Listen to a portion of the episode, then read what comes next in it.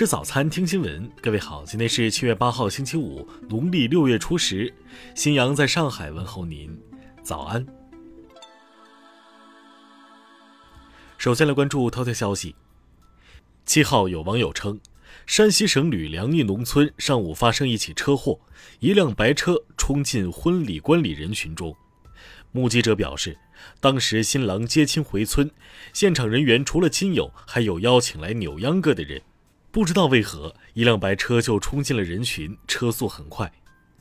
当地公安局晚些时候通报，这起事故致五人死亡，六人受伤，受伤人员均无生命危险。公安机关已控制肇事司机，原因正在进一步调查中。